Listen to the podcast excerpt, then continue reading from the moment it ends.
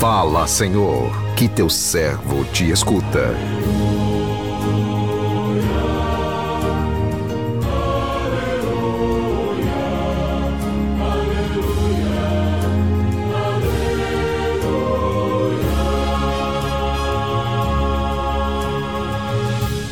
O Senhor esteja convosco, Ele está no meio de nós. Proclamação do Evangelho de Jesus Cristo, segundo Mateus. Glória a vós, Senhor. Naquele tempo, Jesus entrou na barca e seus discípulos o acompanharam. E eis que houve uma grande tempestade no mar de modo que a barca estava sendo coberta pelas ondas. Jesus, porém, dormia. Os discípulos aproximaram-se e o acordaram, dizendo: Senhor, salva-nos, pois estamos perecendo. Jesus respondeu: Por que tendes tanto medo, homens fracos na fé? Então, levantando-se, ameaçou os ventos e o mar e fez-se uma grande calmaria. Os homens ficaram admirados e diziam: Quem é este homem que até os ventos e o mar lhe obedecem? Palavra da salvação. Glória a vós, Senhor.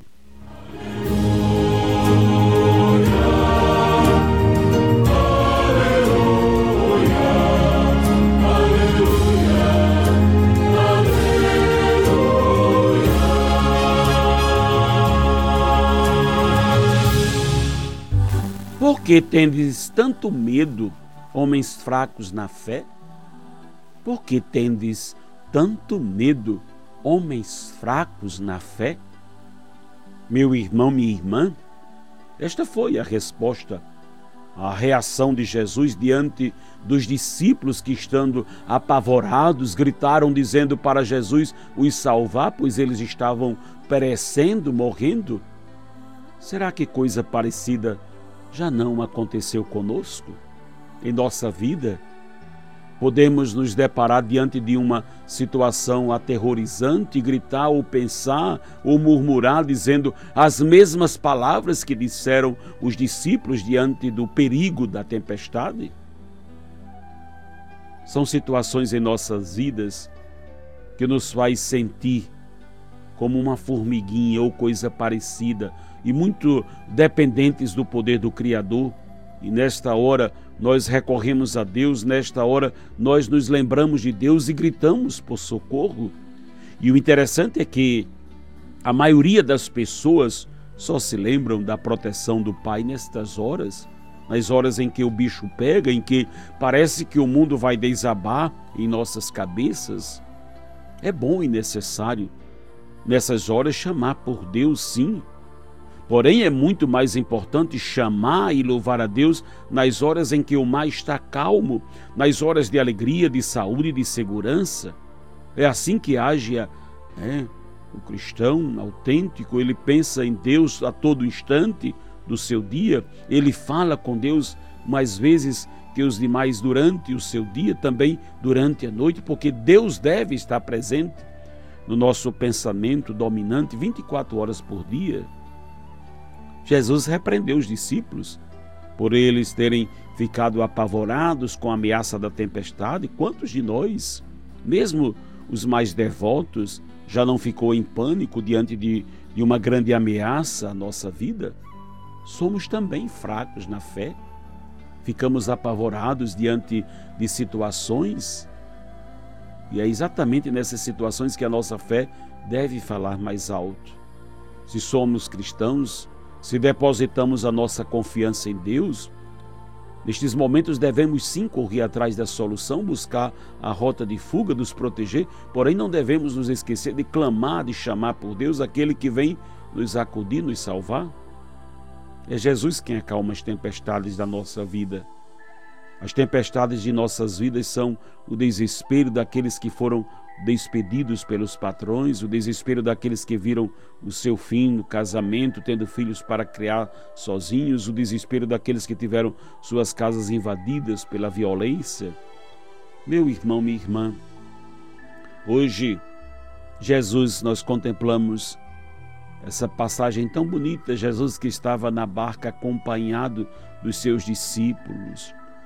E no meio daquele mar houve uma grande tempestade. Você sabe que a, com a tempestade o barco começou a ser dominado. E onde estava Jesus quando as ondas cobriram o barco? Diz o Evangelho: Jesus dormia.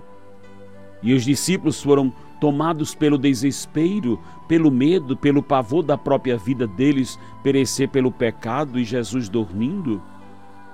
Onde está Deus? Onde está Deus no meio de tudo que estamos vivendo e passando?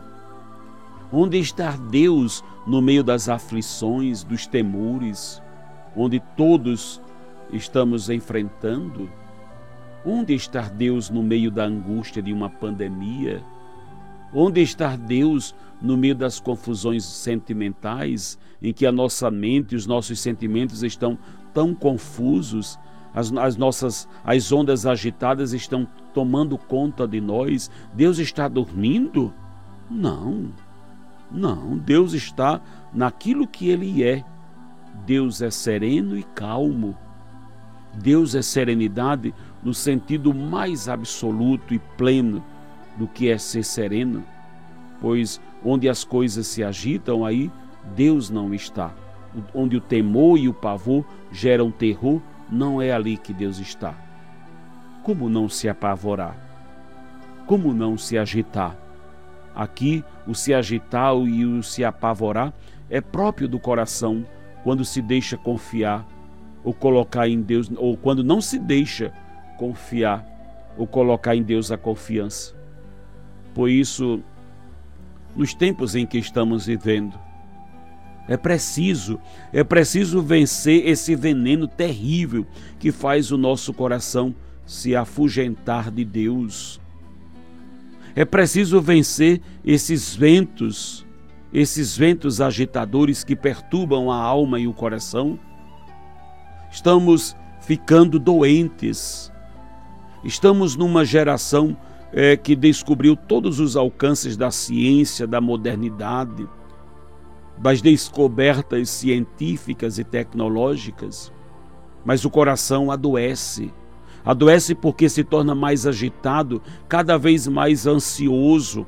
Os nossos sentimentos e afetos estão adoecendo. Aquilo que a ciência não pode nos dar, aquilo que as tecnologias não podem fazer por nós, é só Deus que nos dá serenidade e paz. Serenidade e paz. Serenidade não quer dizer falta de responsabilidade e de cuidado. Serenidade não significa que devemos levar a vida de qualquer jeito e Deus vai cuidar de nós. Serenidade é ter responsabilidade. Ter responsabilidade, cuidar do que é preciso cuidar mas eu não cuido de nada na vida movido pelo medo e pelo desespero. Serenidade é ter responsabilidade com os próprios afetos e sentimentos para ter luz, para lidar com as contrariedades da vida de cada dia. Que o Senhor nos abençoe. Amém.